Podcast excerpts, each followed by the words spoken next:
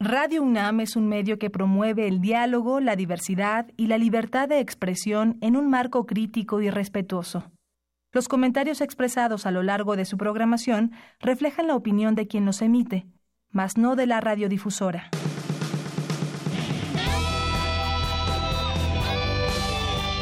Prisma RU.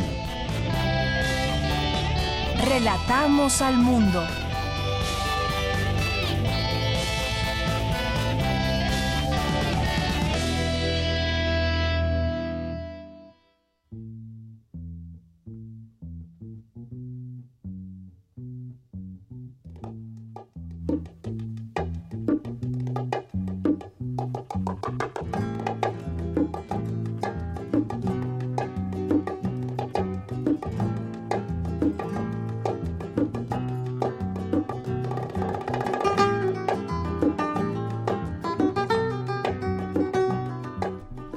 Tal? Muy buenas tardes. Les saluda Jorge Díaz. En este espacio, esta revista eh, periodística, esta revista informativa Prisma RU, escuchamos a Paco de Lucía. Su nombre eh, de pila es Francisco Sánchez Gómez, nacido en la isla de Cádiz el 21 de diciembre mil, de 1947. Murió justamente aquí en nuestro país, en Playa del Carmen, en Quintana Roo un 25 de febrero de 2014, pero la música es por su nacimiento, 21 de diciembre del 47, allá en la provincia de Cádiz. De él surgieron otros intérpretes como Otmar Lieber y algunos otros que quisieron hacer la música, el flamenco actual, el tablao español, a la manera única de Paco de Lucía. Vamos a escuchar otro poco más de este gran artista español conocido internacionalmente.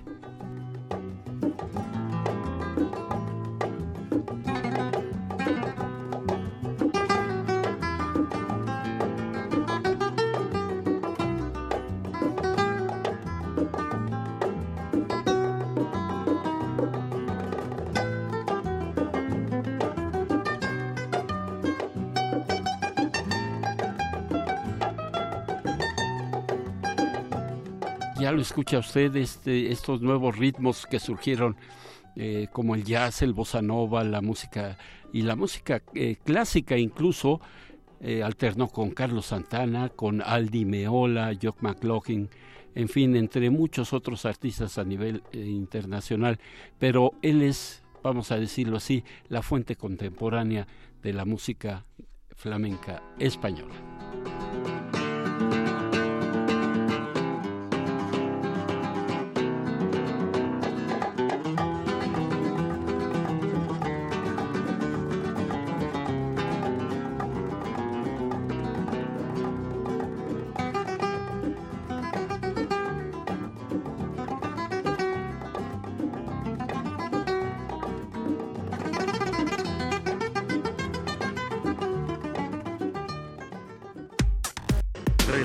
Al mundo.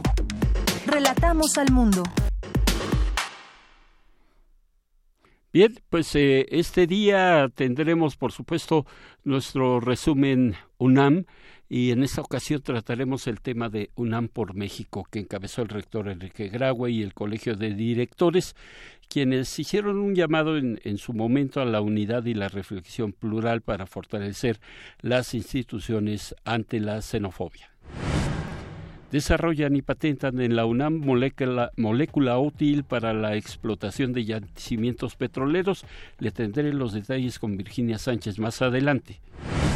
Por su parte, Dulce García realizó un sondeo sobre cómo los capitalinos gastamos el aguinaldo, aquellos que lo recibieron, si es que les tocó, eh, y lo escucharemos en unos minutos más. El jefe de gobierno de la Ciudad de México, Miguel Ángel Mancera, propuso la creación de una norma que regule la venta de celulares usados. Sí, se roban muchos aquí en la ciudad, hay que regularlos. La Asamblea Legislativa de la Ciudad de México aprobó la ley de Congreso Capitalino que en 2018 sustituirá a la Asamblea Legislativa, legislativa aunque sin eliminar el fuero a los diputados como indica la Constitución local. Dirigentes nacionales y locales del PAN, PRD y Movimiento Ciudadano se concentran hoy allá en Chiapas para intentar resucitar a nivel local la coalición por México al frente. El volcán Popocatépetl cumple hoy 23 años en actividad eruptiva, según reveló el director general del Centro Nacional de Prevención de Desastres, Carlos Valdés. De acuerdo con el eh, Servicio Meteorológico Nacional, hoy entró el solsticio de invierno en el hemisferio norte, así es de que, pues a partir de las 10.28 de, de la noche, será la noche más larga del año, podrá dormir, dicen algunos, un poquito más. El dólar en ventanillas bancarias se vende esta mañana en 19.65 pesos, 15 centavos más que ayer. Parte del debilitamiento del peso se debe a esta aprobación de la reforma en los Estados Unidos que reduce la competitividad fiscal de México. En la primera quincena de diciembre la inflación subió 0.44% y presentó una tasa anual de 6.69%, la más alta en siete quincenas, según informa el INEGI, y algunos argumentan que es por los gastos que se hacen en diciembre. El salario real en México durante 2017 cayó en 1.15% y fue de los pocos entre los países latinoamericanos que no registraron crecimiento, según el documento Balance Preliminar de las Economías de América Latina y el Caribe 2017. El presidente de Perú, eh, Pedro Pablo Kuczynski, se defendió esta mañana ante el Congreso que votará tal vez en las próximas horas, no lo sabemos, si eh, decide eh, destituir por incapacidad moral permanente eh, por el caso Oderbrecht, en donde dijo el presidente peruano, quien está en el Congreso ahorita, sí, sí llegué a hacer negocios con esta empresa brasileña. Cuba ampliará el actual periodo legislativo hasta abril de 2018, posponiendo así la transición de Raúl Castro a un nuevo presidente del país, anunció el jueves la Asamblea Nacional durante su última sesión de 2017. La Asamblea General eh, de la ONU aprueba por 128 votos contra 9 y 35 abstenciones declarar la decisión estadounidense de reconocer a Jerusalén como capital Israel nula y sin efecto. Pero de ellos no depende la decisión, depende del señor Trump.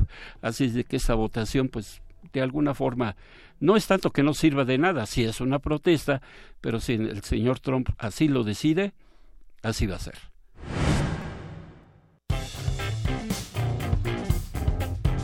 Campus RU. Y como se lo ofrecí en nuestro resumen de entrada, hoy tenemos esta cuarta parte del resumen anual 2017 de la UNAM. Vamos a escuchar.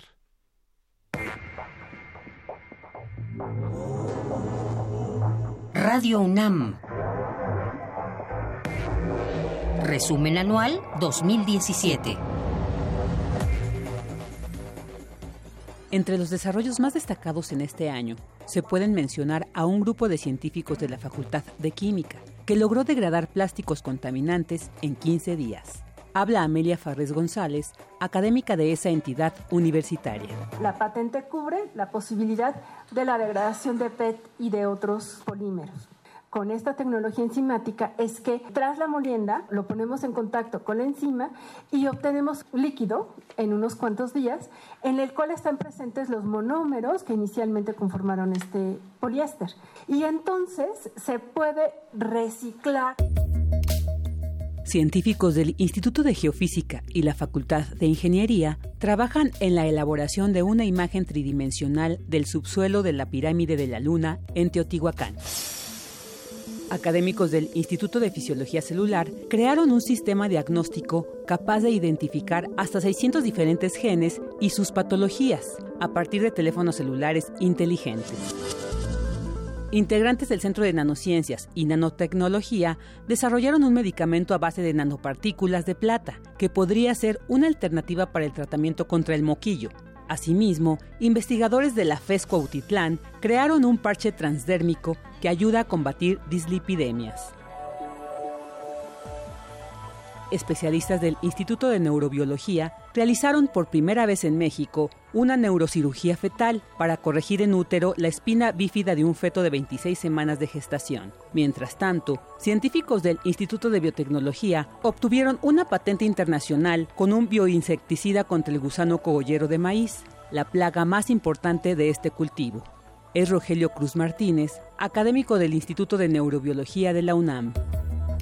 Jonathan Carrasco Hernández, egresado de la maestría en física médica del Instituto de Física, diseñó un radiofármaco original y de última generación para identificar procesos infecciosos mediante la tomografía por emisión de positrones. Me da mucho gusto. Es algo, yo siempre soñé, yo dije que cuando yo estudiara algo, que sirviera, que, viera yo bueno, no, no que sirviera porque todas las cosas sirven, pero yo quería ver resultados, algo que, que digan aquí está y se puede utilizar ahorita y le sirve a las personas.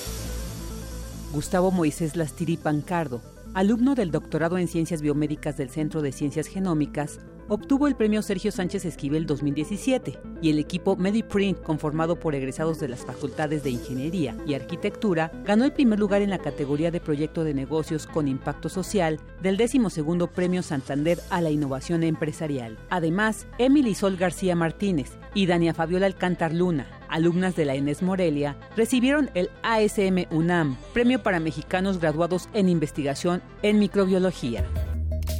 Justina y el equipo Pumas del Laboratorio de Biorrobótica de la Facultad de Ingeniería obtuvo el cuarto sitio general del certamen RoboCup Mayor Home y el galardón al mejor sistema de reconocimiento de voz y comprensión del lenguaje natural. Edgar Naum Rodríguez González, estudiante de la Facultad de Ingeniería, desarrolló un purificador de agua gris que permite reciclarla hasta cinco veces para ser reutilizada en la limpieza del hogar y en regaderas. Este sistema lo que hace es purificar el agua que se usa en las casas Primero se hace pasar por un filtro, se remueve el jabón que tenga el agua y después se pasa a un contenedor donde esté este tipo de filtros. La idea es, generar una reacción química con esta malla. La malla está recubierta con dióxido de titanio y al interactuar con la luz ultravioleta LED de esta tira, se genera una reacción química, se separa el hidrógeno y otra parte de dióxido de carbono que se genera por la descomposición de las bacterias, algas y virus. Estoy buscando que el agua se pueda reutilizar hasta unas cinco veces. Únicamente purificaría aguas grises y después de esto ya se pueda desechar. Radio UNAM. Resumen anual 2017.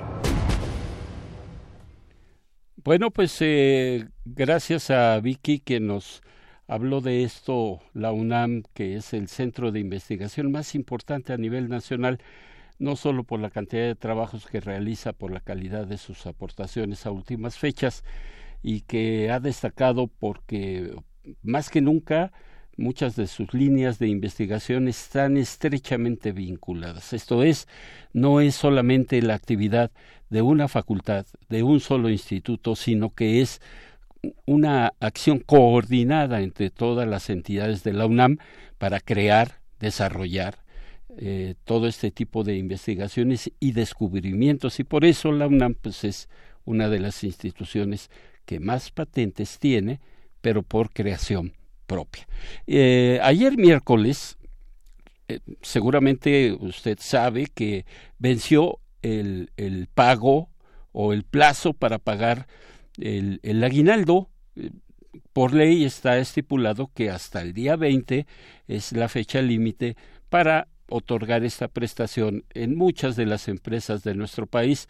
Algunos lo hacen antes o en partes pero el día 20 es la fecha, vamos a decir, eh, la última fecha en la que las empresas e instituciones, eh, entidades federales de gobierno, todos ellos están obligadas a presentar o a dar este aguinaldo. ¿Cómo lo gastamos? ¿Cómo nos fue a los capitalinos en esta prestación? Eh, Dulce García preparó el siguiente trabajo.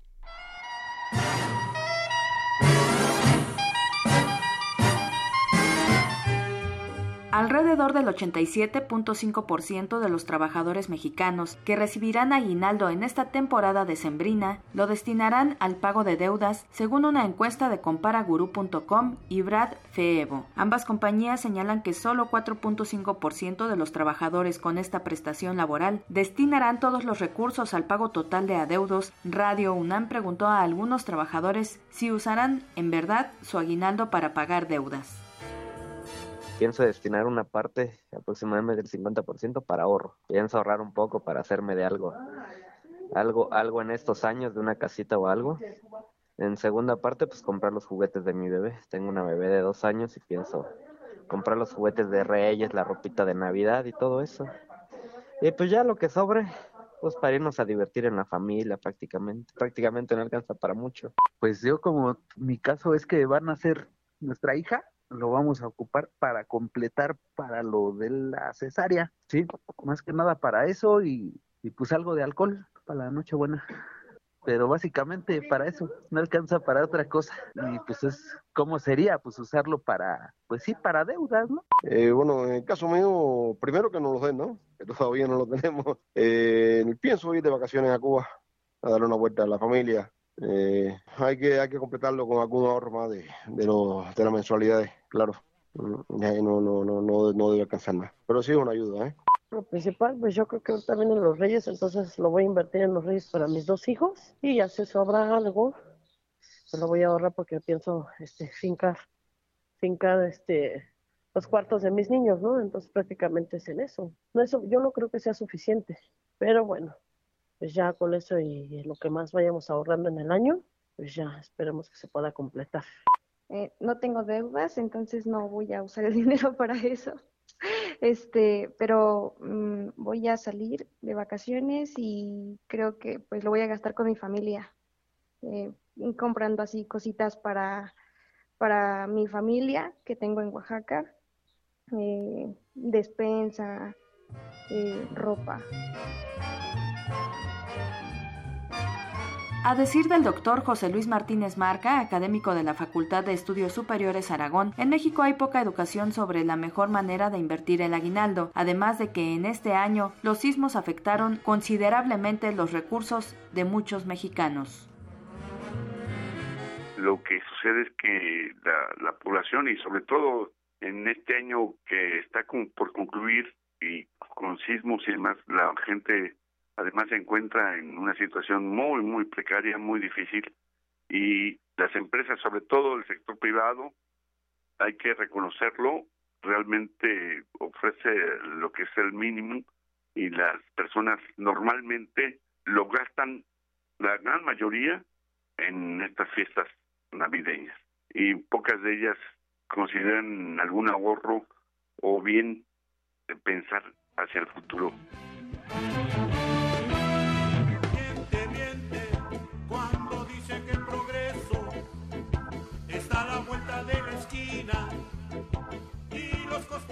Por otra parte, 34.5% de los mexicanos gastará de 500 a 1000 pesos en obsequios durante esta época navideña, 30.5% entre 1000 y 5000 pesos, 20.5% de 200 a 500 pesos, 14% menos de 200 pesos y solo 0.5% espera ocupar en dicho fin más de 5000 pesos. En tanto, 70.5% de los trabajadores ocupará su aguinaldo para la cuesta de enero. El doctor José Luis Martínez explica de qué se trata esto. Muchas de las veces tanto bancos como empresas privadas, sobre todo las empresas que, que, ahora existen, que dan este créditos vía, vía nómina, son las que están ganando mucho más en ese sentido. Y lo que sucede es que en los primeros meses del año, sobre todo enero, febrero, tienen que este, solicitar créditos para poder este, hacer frente a los gastos que tienen, tengan que enfrentar es cuando realmente incluso el sector financiero es cuando más gana, ya ni el sector comercial. Y sin embargo, la población es la que más padece posteriormente. Pues una simple Cabe recordar que el aguinaldo es una prestación a la que tienen derecho todos los trabajadores con una relación laboral remunerada y subordinada a un patrón. Además, debe entregarse a más tardar el 20 de diciembre. Para Radio UNAM, Dulce García. Pues ahí está la forma en cómo se gasta el aguinaldo por muchos de nosotros, pero me llamó mucho la atención este entrevistado por, por Dulce, por mi compañera Dulce García, porque lo dijo abiertamente. Bueno, voy a comprar, eh, pagar algunas deudas, ah, pero que no falte el alcohol. Entonces, este, porque hay que estar felices, hay que estar, bueno, pues, eh, usted chéquelo y véalo, opine usted, pero a mí me pareció, pues sincera por lo menos, la respuesta del señor. Relatamos al mundo. Relatamos al mundo. Bien, y ayer eh, platicábamos con uno de nuestros entrevistados, un especialista de la UNAM, de la Facultad de Economía, y de, eh, respecto a esta controversial, controvertida y además polémica reforma fiscal en los Estados Unidos. ¿Qué habían hecho o qué había propuesto el señor Trump? ¿Qué significó para él un triunfo político? Porque en lo que lleva al frente del gobierno de aquel país, pues podríamos decir, no podríamos decir, sabemos que es la primera victoria que tiene con su legislativo. Y hablamos de algunos otros temas, pero hubo advertencias, hubo propuestas de distintos sectores de, de nuestra sociedad respecto a lo que se veía venir una reforma que en los últimos 31 años no se registraba en Estados Unidos. Y uno, una de estas voces que, que, alzaron la, eh, que se alzaron y que levantaron también la mano diciéndole, Señor, ¿nos puede pasar esto? Señor gobierno mexicano, ¿nos puede pasar esto? Fue la Coparmex. Y por eso tenemos en la línea a Gustavo de Hoyos, presidente de la Confederación Nacional de la Confederación Patronal de la República Mexicana. Don Gustavo, ¿cómo está? Buenas tardes. Jorge, ¿qué tal? Un saludo para ti, para toda la audiencia. Un gusto tener la oportunidad de charlar. Tengo en mis manos, eh, don Gustavo, un documento el, eh, que emitieron ustedes ayer, en el cual ustedes ya habían eh, advertido de los riesgos, sobre todo, y la, las repercusiones que pudiera tener para nuestro país. Uno de ellos, y si usted me lo permite, iríamos eh, tratando de analizarlo lo, lo más concreto posible. Eh, estos ocho puntos, tengo entendido que ustedes Mm, dieron a conocer eh, el día de ayer. Primero, la, la reducción de la tasa corporativa al 21% a partir del primero de enero de 2018 en lugar del actual, que es del 35%. ¿A qué nos referimos con esto, don Gustavo? Mira, efectivamente, Jorge, déjame brevemente nada más dar como antecedente que, como bien apuntas, desde el mes de agosto venimos planteando en la Coparmex la necesidad de anticiparte a lo que hoy es una realidad. Estos cambios eh, llevan tiempo en analizarse, decidirse. Nosotros veíamos claras señales desde el mes de agosto de que lo que hoy ocurrió en el Senado y en la Cámara de Representantes de Estados Unidos llegaría justamente a fin de año. Ahora, ante lo inevitable de los hechos, es que tenemos que tomar decisiones mucho más rápido.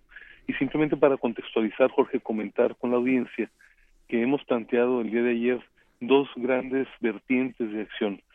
Una de ellas de corto plazo, que proponemos que sea el presidente de la República y la Secretaría de Hacienda, con las facultades ejecutivas que tienen, que emitan un conjunto de estímulos fiscales. Estos podrían entrar en vigor el primero de enero, no requieren un trámite legislativo y que son los que a continuación, como bien apuntas, podremos referir.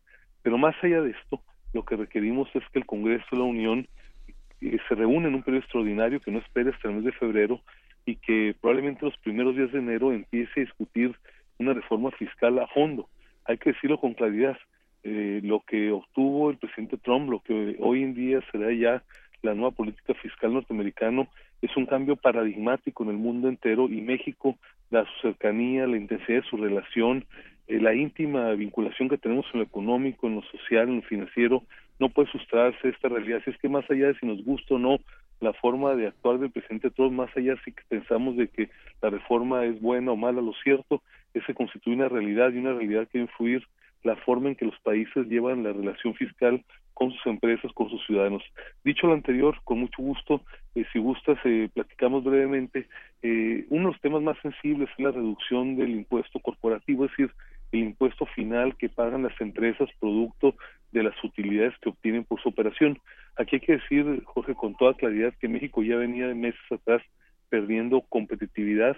La tasa promedio de los países de la OCDE, es decir, los países que son nuestros principales socios comerciales, de donde vienen las inversiones, está en un promedio desde hace años en 24.66%.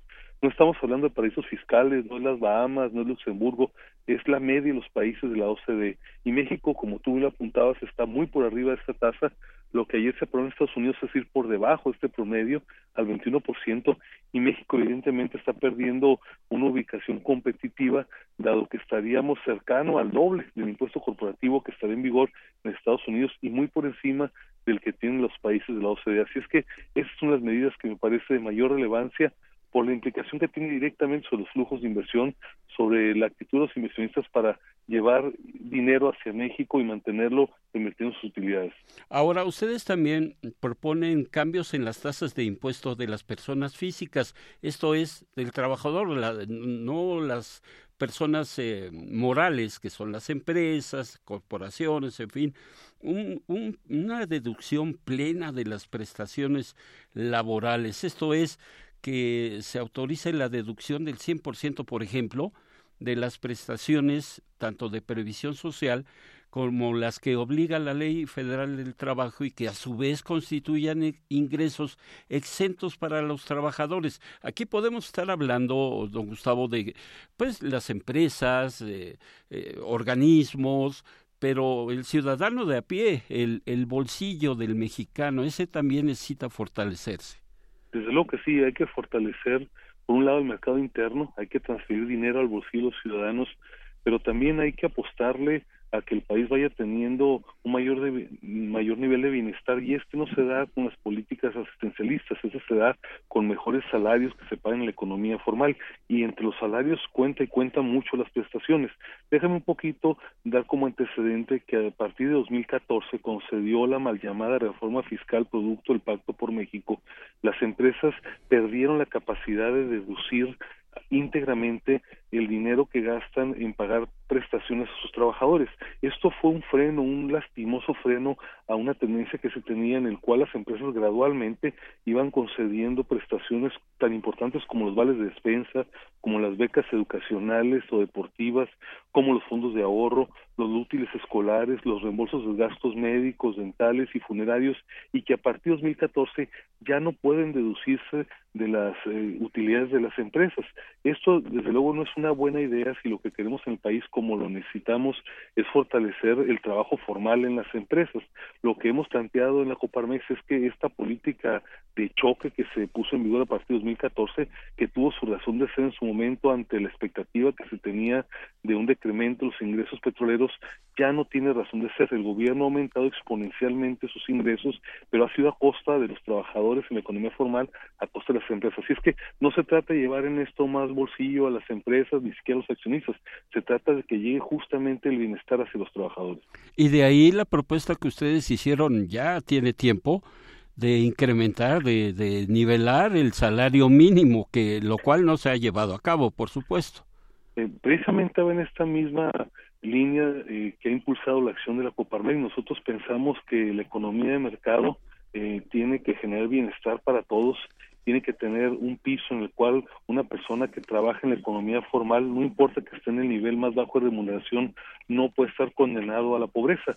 En Coparmex esto no es un tema, las 36 mil empresas de Coparmex tienen un salario promedio en los niveles más bajos de dos o hasta tres salarios mínimos, pero esto no es la constante de la economía. Nos parece que un país que se jacta de tener por delante del bienestar de la población como un objetivo, no puede permitirse estar permanentemente en el sótano de los niveles de remuneración en América Latina y desde luego muy por debajo de los niveles promedio de remuneración de la OCDE. Así es que la ruta que hemos planteado en este caso en el salario mínimo es tener un proceso de aceleración, eh, sobre todo en la parte más baja, en el sótano que se trata de salario mínimo general, para que paulatinamente podamos irnos acercando a este nivel de flotación que le llaman en la Coneval la línea de bienestar. Debo decirte que gracias al impulso de Coparmex en los últimos meses se ha logrado avanzar más que en los últimos 20 años.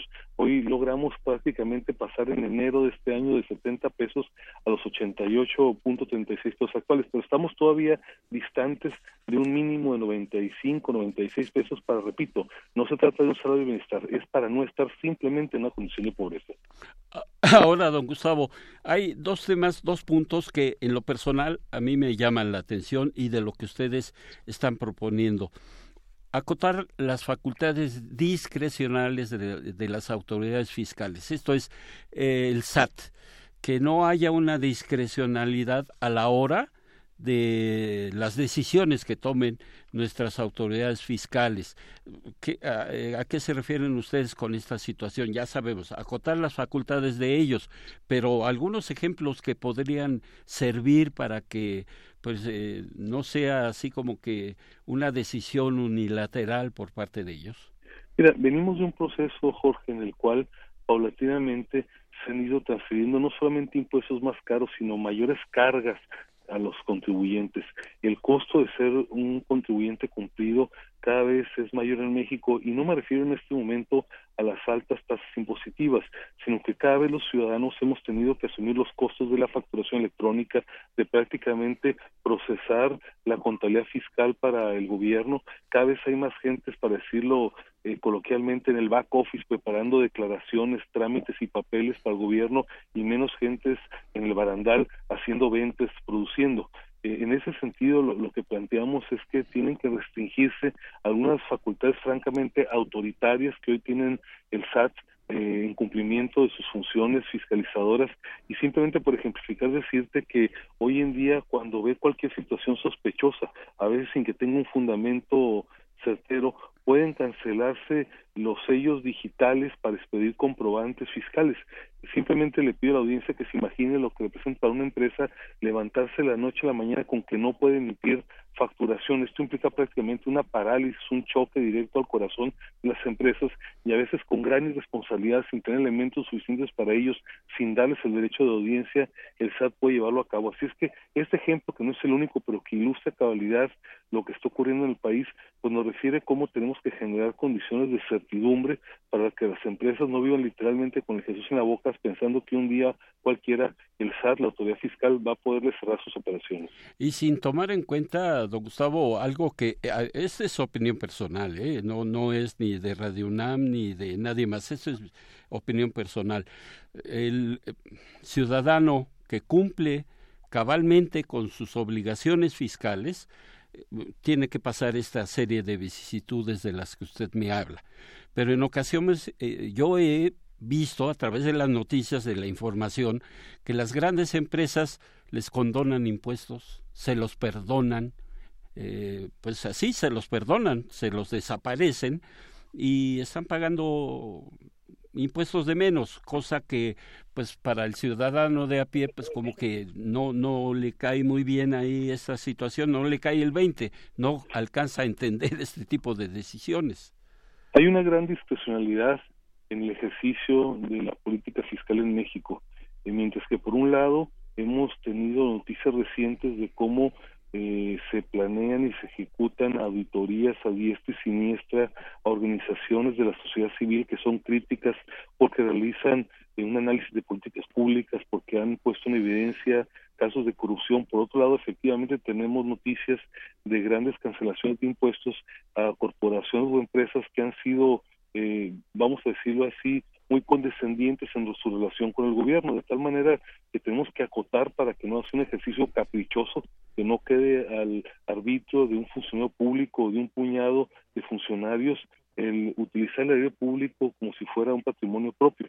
Así es que me parece que esto es algo que no podemos aplazar por más tiempo y de la mano con ello, Jorge, también me parece que hay que decirlo con su nombre, tiene que quedarse atrás ya ese populismo fiscal que viene ya por algunos años experimentando nuestro país. Se han venido cargando las tasas impositivas a las empresas, a los contribuyentes que están en la economía formal, a los asalariados y por otro lado se sigue posponiendo el combate frontal a fondo a la economía informal e ilegal. Ahí solamente hay paliativos, hay como algunos eh, eh, rounds de sombra de que se quisiera combatir, pero sin embargo esto sigue adelante. Y por otro lado, temas que en el mundo ya están perfectamente claros, como lo que es la importancia de los impuestos indirectos, como el caso del IVA generalizado, o temas tan importantes como un ajuste en el impuesto predial que hacen que más personas contribuyan de alguna manera en la economía formal, se vienen posponiendo y por el contrario, repito, cargándole este pues todo el peso de la tributación a unas cuantas personas, unas cuantas empresas. Bien, y eh, otro tema que, que me interesa platicar con usted es la, la repatriación de capitales. Sabemos que, bueno, este programa que se implementó en nuestro país demostró que eh, se retornaron o que llegaron nuevamente a México eh, más de 330 mil millones de pesos, ello en buena medida a diversas reglas y aclaraciones que se emitieron, se publicaron como consecuencia justamente del diálogo con, con los sectores de la sociedad mexicana, pero aún queda por hacer, ¿no? Para, para poder traer y repatriar esos capitales. Sí, esta fue una medida que se adoptó por las autoridades fiscales a petición fundamentalmente de los organismos del sector privado mexicano. Eh, como tú bien lo apuntas, es una medida que eh, ha sido exitosa. Han retornado más de 330 mil millones de pesos y esto que me parece así una buena experiencia, hoy tiene que retomarse dada la imperiosa necesidad que vamos a tener de lograr que sigan llegando capitales nacionales y también extranjeros a nuestro país. Hoy en día que ante la inminencia de esta reforma fiscal, los Estados Unidos está volviendo un destino mucho más atractivo para la inversión y para la reinversión, como nunca antes tenemos que generar incentivos para que aquellos mexicanos que por cualquier razón eh, han decidido en el paso de los años transferir recursos y capitales legal o ilegalmente al extranjero encuentren un mecanismo ágil, eficiente, razonable en su costo para traer ese dinero a México que mucho lo necesitamos para la inversión, para el ahorro. Bien, y por último, eh, Gustavo de Hoyos, presidente de la Coparmex. Lo que ustedes buscan, bueno, lo que busca la, iniciativa privada en este caso, porque también el Consejo Coordinador Empresarial, me estoy enterando ahorita que pues ya consideró eh, y está en la misma sintonía que ustedes discutir una nueva reforma en materia eh, fiscal en nuestro país. Eh, de lo que se trata, la, las acciones que ustedes están llevando a cabo, es fomentar una estabilidad financiera, que nuestras autoridades fiscales, financieras, hacendarias, todo lo que se refiere a la economía nacional, como dicen coloquialmente, se pongan las pilas, porque después de la decisión en Estados Unidos, eh, podemos tener, de por sí ya los tenemos, pero podemos tener problemas más serios en materia económica en México. Eh, desde luego ponemos siempre por delante, Jorge, la importancia de preservar y fortalecer el equilibrio de las finanzas públicas. Nadie en su sano juicio, y desde luego no lo haríamos en el sector privado, le apostaríamos a una política fiscal que desequilibre la estabilidad financiera del país. Sin embargo, también hay que decir con claridad y con contundencia que hay mucho margen de maniobra todavía en el gasto público. El dispendio, la corrupción tienen carta de naturalización en buena parte del quehacer público, en buena parte del gasto público, en las compras de gobierno, en el ejercicio de la obra, de tal manera que sí hay espacio para que se pueda acotar el presupuesto y con esto generar los equilibrios que se necesitan producto de una reforma fiscal. Y como bien lo apuntas, eh, el tema de la reforma fiscal de fondo en México no es un tema nuevo. Eh, yo creo que de las reformas estructurales que se al principio esa administración de las 12 reformas, si una recibió la condena unánime prácticamente de toda la sociedad desde el primer día que entró en vigor, que fue el primero de enero de 2014, fue precisamente la reforma fiscal, una reforma fiscal de choque, con espíritu netamente recaudatorio, que jaló todas las canicas para el gobierno a costillas de la sociedad y las empresas. Eh, en su momento probablemente hubo una justificación, como lo comentaba en un principio, había la incertidumbre sobre la capacidad del Estado mexicano para tener los recursos necesarios ante la baja de los ingresos petroleros. Hoy esa reforma generó una recaudación muy por encima de las más optimistas estimaciones, nos parece que es tiempo de que esa amarga medicina la revisemos y que se planee una reforma fiscal que manteniendo los ingresos que el gobierno necesita no pase toda la factura a unas cuantas empresas, a unos cuantos trabajadores. Pues eh, Gustavo de Hoyos, eh, me queda más que agradecerle que haya tomado la llamada de Radio UNAM y por supuesto que más adelante seguiremos en contacto porque esto, como dicen en el argot deportivo, esto no se acaba hasta que se acaba y todavía nos falta mucho para que se acabe, aunque hay que dar pasos rápidos, tirar pelotas oportunas para que se vaya avanzando y yo aprovecho para agradecerte a ti la oportunidad de entrevista, a todo el equipo de Radio UNAM y desde luego a toda la audiencia. Muchas gracias, Gustavo de Hoyos. Hasta luego. Bien, pues eh, es la, la voz de uno de los sectores de la iniciativa privada. Ya lo vimos con académico, iniciativa privada, por supuesto lo veremos con algunos otros sectores de, de, la, de la sociedad mexicana, pero por lo pronto, eh, no sé si bien o mal llamado Sindicato de Patrones Mexicanos, eh, ya, ya se pronunció en contra de estas medidas fiscales en Estados Unidos y que nos van a pegar a México, por supuesto, porque los tenemos aquí de vecinos. Porque tu opinión es importante, síguenos en nuestras redes sociales, en Facebook como Prisma RU y en Twitter como arroba PrismaRU. Queremos escuchar tu voz. Nuestro teléfono en cabina es 55 36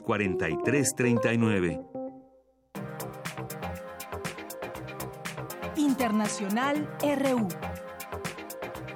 La Asamblea General de Naciones Unidas inició este jueves una reunión de emergencia sobre una moción que rechaza el reconocimiento de Jerusalén como capital de Israel por parte de Estados Unidos. La Asamblea de 193 países miembros decidirá sobre un proyecto de resolución que reafirma que Jerusalén es una cuestión que debe ser resuelta a través de negociaciones y que cualquier decisión sobre su estatus debe ser rescindida. El Congreso de Perú inició la sesión plenaria que deberá culminar con la votación de destitución para el presidente Pedro Pablo Kuczynski por haber mentido sobre sus lazos con la empresa brasileña Odebrecht. Kuczynski pidió a los legisladores pensar en lo mejor para su país. Pongo a ninguna forma de investigación, solo exijo que se haga respetando el debido proceso y mi derecho de defensa. En esta vacancia no se trata de PPK, se trata del futuro de nuestro país, se trata de la república que queremos heredar a nuestros hijos y se trata, que duda cabe, de respetar la voluntad democrática del pueblo. Los colegios electorales abrieron este jueves en Cataluña para unos comicios cruciales marcados, según los sondeos, por un gran equilibrio de fuerzas entre separatistas y partidarios de la Unión de España. La participación se prevé histórica en estas elecciones, en las que los separatistas buscan conservar la mayoría absoluta en el Parlamento regional, después de su fallida declaración unilateral de independencia en octubre. El sondeo es de Euronews. Bueno, yo soy valenciano, pero de origen alemán, y aún así llevo un año y medio viviendo aquí, creo que bueno, tengo el derecho y creo que es importante también. No sé cuál será mi futuro aquí o en otro sitio, pero es importante formar parte de esta decisión. Y creo que unidos somos todos más fuertes. Pues independencia, no hay otra cosa. O democracia o, régimen. Bueno, está todo tan revuelto que no lo sé, pero bueno, pues a mí me gustaría que España siguiera unida. No soy facha, como todo el mundo nos dice. Eh, tampoco soy independentista, por supuesto respeto todas las opiniones. Yo soy de un partido animalista, PACMA, afiliada además, pero soy patriota y me encanta mi España. Los conflictos y las crisis prolongadas en varios países de Medio Oriente y de África del Norte obstaculizan los esfuerzos para erradicar el hambre en la región para el año 2030, advirtió la Organización de las Naciones Unidas para la Alimentación y la Agricultura. En el informe de este año, Panorama Regional de la Seguridad Alimentaria y la Nutrición en Medio Oriente y África del Norte, la FAO destaca cómo el incremento continuo de la violencia está abriendo una amplia brecha de hambre entre los países afectados por conflictos y los que no lo están. Un hombre atropelló deliberadamente a una multitud en una calle peatonal del centro de Melbourne, Australia. Al menos 14 personas resultaron heridas, algunas de gravedad. La policía ha detenido al conductor y a su acompañante. En este momento creemos que es un acto deliberado. En este estado de la investigación no conocemos las motivaciones. Cabe recordar que las autoridades de Australia elevaron la alerta en 2014 y han aprobado diversas leyes para intentar evitar acciones terroristas. Relatamos al mundo.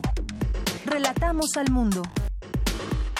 Tenemos en la línea al doctor Gerardo Maldonado, académico de estudios internacionales del CIDE, para abordar un tema que está en estos momentos eh, sucediendo en España, eh, concretamente en Cataluña, y que son estas elecciones para decidir si esta parte del territorio español continúa con la dinámica que tenía anterior al conflicto que ya todos sabemos, o si se integra por completo a la comunidad española. Doctor, buenos, buenas tardes. Hola, ¿qué tal? Buenas tardes, Jorge. Muchas gracias por la llamada. Bueno, la primera pregunta es, eh, independientemente de los datos, estadísticas, lo que esté sucediendo allá, eh, ¿qué es lo que pasa desde el punto de vista político, social y económico allá en Cataluña? Eh, bueno, esto, las elecciones que están ocurriendo hoy son consecuencia de un proceso muy largo, conocidos, pongo por eh, varios de nuestras escuchas, donde el, el, gobierno de Cataluña, el último gobierno, gobierno de Cataluña, decidió hacer un referéndum llamando a, a los individuos a votar si seguían o no en España y se independizaban, un proceso con un montón de problemas, irregularidades, pero bueno, que recogía el, eh, las preferencias de un montón del electorado. Ah, el asunto es que no está dentro de la Constitución española hoy día ese proceso, por lo cual el gobierno central, eh, con ese argumento, puede gustarnos o no, pero ese era el argumento donde se estaba violando la Constitución eh, por parte del gobierno catalán, se siguió el proceso y entonces lo que hizo el gobierno central pues fue disolver el eh, gobierno, el parlamento en Cataluña y volver a llamar a otras elecciones para formar otro eh, gobierno. Doctor Maldonado, eh, Mariano Rajoy, el presidente del, gobierno español, anunció justamente en octubre que se, dis, eh, se disolvió el Parlamento. El señor Puigdemont, quien está fuera del país, ha dicho que continúa él siendo el líder de la comunidad catalana. Esto no enturbia, no entorpece lo que primero los comicios y por otro lado el desarrollo justamente de este de este proceso que llevan tanto Cataluña como España en general, doctor. Eh, sí lo hace y, y yo diría que lo ha hecho desde hace ya varios meses, incluso años. Es decir, la situación en Cataluña es producto de un montón de cosas, una de las cuales, y de hecho es la causas de conflicto, es la enorme polarización que hay, sobre todo en Cataluña, pero también en España. Es decir, los dos están tomando de nuevo posiciones eh, completamente opuestas, donde el espacio para la moderación no, no existe. Entonces son dos y cada uno con las declaraciones pues siguen jalando eh, hacia los dos polos de, el, del conflicto y veremos de hecho que los resultados, digo, no puedo hacer una predicción concreta, pero sí veremos que va a ser un resultado de nuevo bastante eh, polarizado y tendremos seguramente un parlamento con un montón de partidos donde será difícil lograr una coalición. Es posible que la primera pregunta que debía haberle hecho, doctor, es en cuanto a la historia, a este eh, conflicto eh, si no eterno, que lleva muchísimos años y que no es de ahora. ¿Usted nos podría hacer una breve historia, una de, sí, o sea, una historia de lo que representa este conflicto ahí en España internamente? Claro, eh, hay para muchos hay distintos orígenes. Hay uno muy claro de este conflicto en particular que inicia en 2005, es decir, cuando gana, después de que gana el presidente Zapatero el gobierno central, una de las cosas que promete es que va a haber un nuevo estatuto especialmente para Cataluña. Eh, con posiblemente con un nuevo trato. Cataluña lleva un montón de tiempo, sobre todo en el periodo de democracia, no el más contemporáneo, pidiendo que se reconozcan muchas más eh, que se le reconozcan más derechos, principalmente en términos fiscales, en el asunto del lenguaje y algunos privilegios que hay, otra comunidad podría tenerlo. Entonces, les promete un nuevo estatuto, hay un nuevo eh, estatuto con un montón de negociaciones. Durante el, gobierno, insisto, de eh, Zapatero se avanza en ese estatuto, se decreta y hay una revisión en el constitucional. Pero después gana el gobierno de Mariano Rajoy y de las primeras cosas que hace Rajoy, de hecho de la parte de la campaña, era pues limitar eh, varias de estas atribuciones y que se iba a hacer una nueva revisión en el constitucional porque le parecía, y digamos, ese tipo de eh, discurso y de principios que tiene el Partido Popular que no iban a conceder demasiado. Entonces vuelve, eh, se revisa y entonces se le regresa al gobierno catalán un nuevo estatuto que desde muchas perspectivas era muy similar al anterior, no tenía demasiados cambios. Entonces, a partir de eso empieza eh, pues a volverse mucho más tenso el gobierno catalán exigiendo que si haya un nuevo estatuto y que si no hay un nuevo estatuto, entonces empieza a crecer la opción de, bueno, si no nos dan lo que queremos, pues nosotros nos vamos, ¿no? Hay otro dato importante que es el asunto de, eh, pues la crisis, eh, la crisis económica de 2008-2009 que tensa y que pone en, digamos, en peores condiciones a ambos gobiernos, tanto al central como al, eh, como al catalán donde el gobierno central pues tiene eh, tiene que recuperarse de eso, lo empieza a hacer hasta hace muy recientemente, el gobierno catalán lo hace mucho antes y de nuevo vuelve el asunto a decir que Cataluña está subvencionando un montón de cosas eh, en España. Es muy difícil crear, digamos, gobierno, sobre todo en Cataluña en ese aspecto, y el último, digamos, lo que hace es, lo crea eh, hace una coalición diciendo no que vamos a querer más atribuciones, sino que nos independizamos y ahí está, digamos, un poco lo, el, el, pasado de, de, esto, es decir, una escalada impresionante de conflicto donde cada vez más se polarizan, donde más eh, eh, no hay eh, un, digamos, un acuerdo y lo están pensando hasta las últimas consecuencias sin entrar, digamos, lo que les queda es la violencia que yo creo que ninguno de los dos lados está dispuesto a enfrentarla. Doctor, eh, quisiera regresar a lo que está sucediendo en estos momentos. El eh, bando nacionalista de, orientado hacia Oriol Junqueras, el ex vicepresidente del gobierno catalán, y los oficialistas, los españolistas, el que lo encabeza una entidad llamada Ciudadanos, lo sitúan en alrededor del 23% de los votos.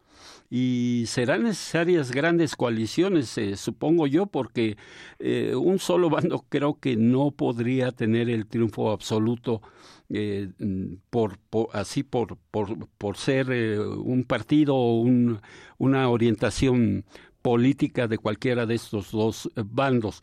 ¿Qué es, sin eh, acudir a la bola de cristal, doctor, qué cree usted que pueda pasar en el caso de que gane uno u otro? Eh, bueno, lo que dices eh, es correcto. Es decir, un solo partido hoy día no puede ganar, dadas lo que conocemos y desde hace, yo diría incluso décadas, por lo menos en los últimos 10, eh, 15 eh, años, ningún solo partido en Cataluña ha podido gobernar por sí mismo y siempre ha tenido que eh, formar distintas coaliciones.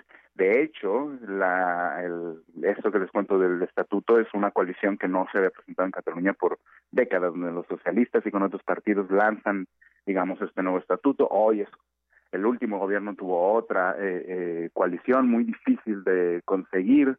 Entonces, eh, yo creo que veremos a, a digamos, a Junts Cataluña y veremos a Ciutadans intentando jalar de los otros lados. Lo interesante va a ser ver si los viejos eh, partidos, tanto los eh, socialistas o incluso los populares, están dispuestos o no a, a sumarse a alguna de estas eh, coaliciones y con ello los otros eh, los otros partidos.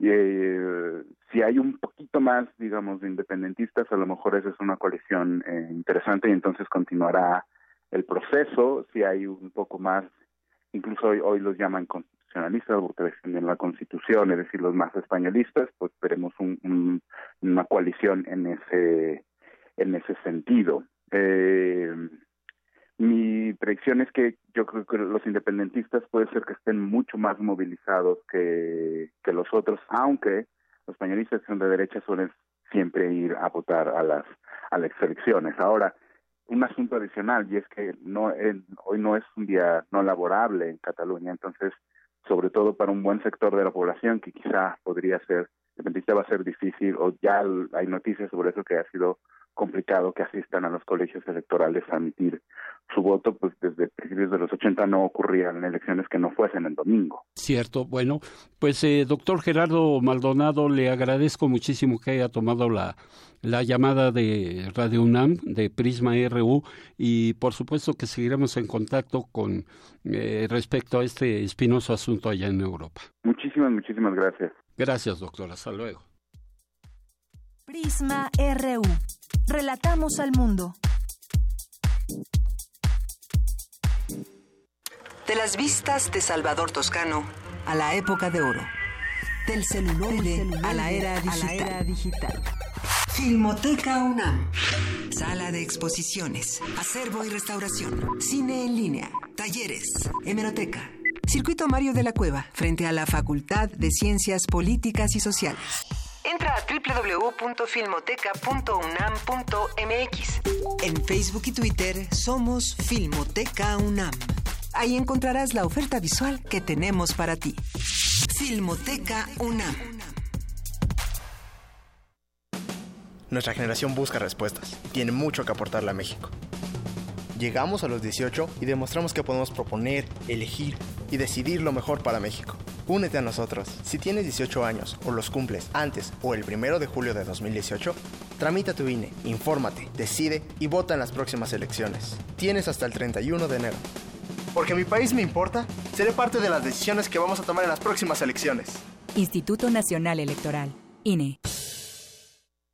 Si decides apoyar a algún aspirante a una candidatura independiente y registras tu credencial para votar en la aplicación oficial del INE, ya sea en una tablet o en un teléfono celular, tus datos estarán seguros y protegidos por el INE. Recuerda que el aspirante a la candidatura independiente o su auxiliar no podrán quedarse con tu credencial. Para mayor información, consulta www.ine.mx diagonal candidaturas independientes. Instituto Nacional Electoral, INE. En el año 420 a.C., un hombre pasaba horas tratando de resolver los enigmas orgánicos del ser humano. Hoy, gracias a él, lo último sobre investigación y salud llegará a tus oídos. Hipócrates 2.0. Investigación y vanguardia en salud. Escucha esta serie coproducida por el Programa Universitario de Investigación en Salud y Radio UNAM, todos los martes a las 18 horas por el 96.1 de FM. Radio UNAM, Experiencia Sonora.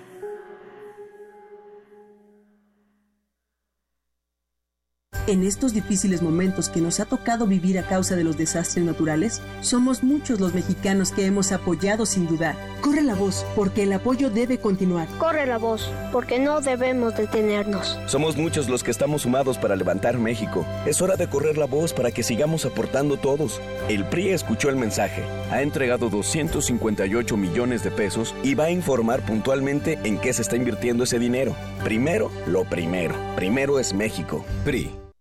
Hace dos años gobernábamos cinco estados. Hoy con el apoyo de los ciudadanos y construyendo alianzas gobernamos 12 y cada día somos más. Además gobernamos las mejores delegaciones de la Ciudad de México como Benito Juárez y Miguel Hidalgo y municipios del Estado de México como Naucalpan y Atizapán. Buenos gobiernos donde la economía sí crece y en donde sí se castiga a los corruptos. Aunque nos quieran dividir incluso desde adentro, hoy el PAN está más fuerte que nunca.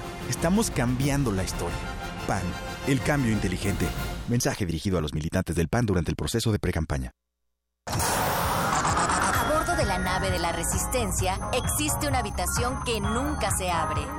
Excepto la última hora del último día de la semana. Ahí vamos a reírnos del mundo, a demoler los muros con canciones, a bailar en la posición que queramos. Todos eligen la música, todos la disfrutan, todos la bailan. El Buscapiés, tú eres el alma de esta fiesta. Viernes, 22 horas. Por el 96.1 de FM, Radio UNAM.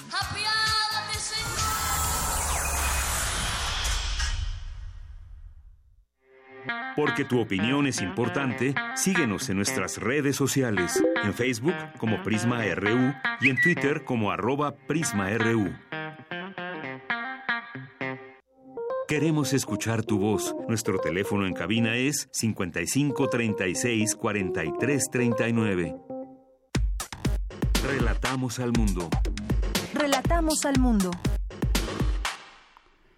Bien, le invito a escuchar la siguiente información. Especialistas de la UNAM consideran que la tecnología por sí sola no va a resolver los problemas de México.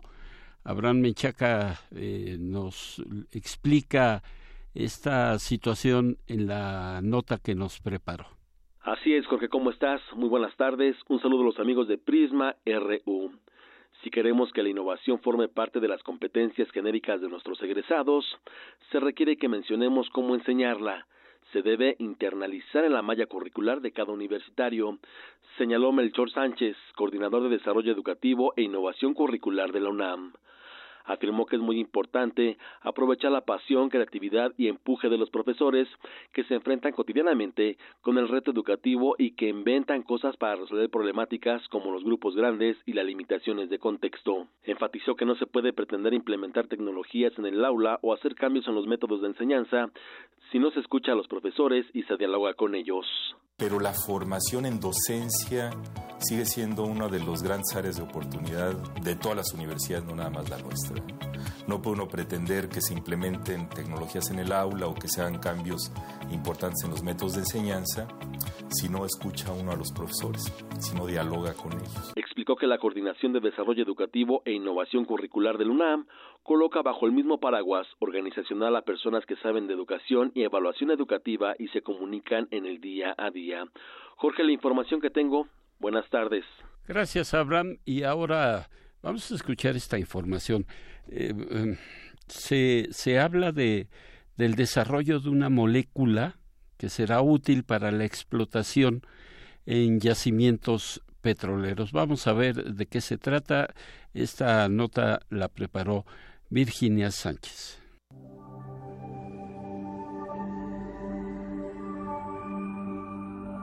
Para aumentar la producción de petróleo, donde ya no fluye hacia la superficie, se requiere el uso de diversas sustancias químicas.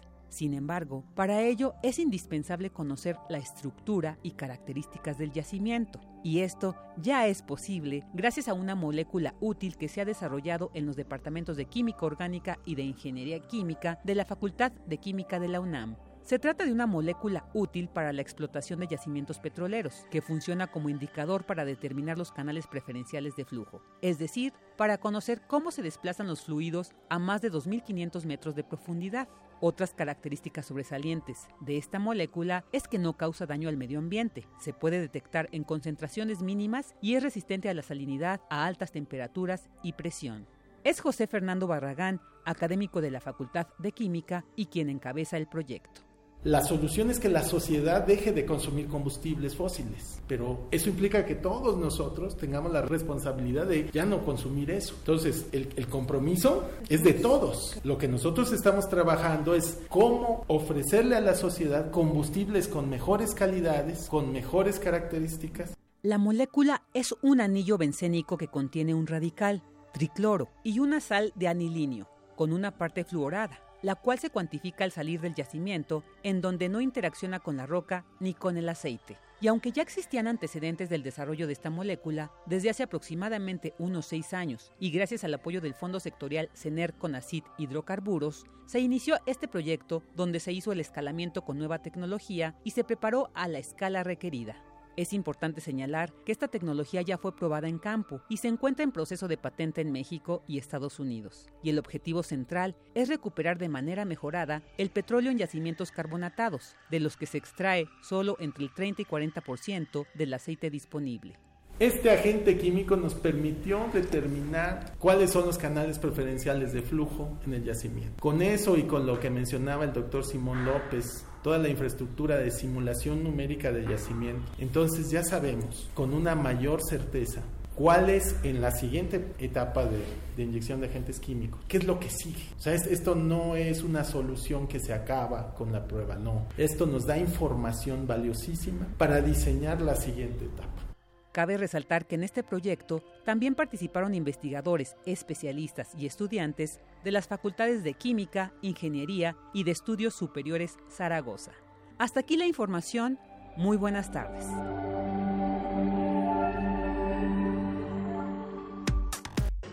Prisma RU. Relatamos al mundo.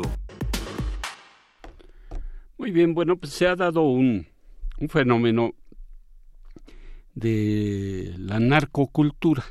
Ya hablamos, o se ha hablado mucho de los corridos, grupos que ahora son muy famosos y que hablan precisamente de, de esta actividad de una manera festiva, incluso ensalzando las actividades de estos señores, que a final de cuentas pues son delincuentes, son personas que hacen mal a la sociedad. Pero ahora ha surgido un, un fenómeno en redes sociales sobre todo, donde, y por la facilidad también que esto representa, concretamente también en Facebook, donde se publican fotografías, videos de personas que se dedican a esta actividad y que sin menor empacho, sin el menor empacho, eh, hacen gala de lo que ellos pueden tener en dinero, en armas, en acumulación de estupefacientes, en fin.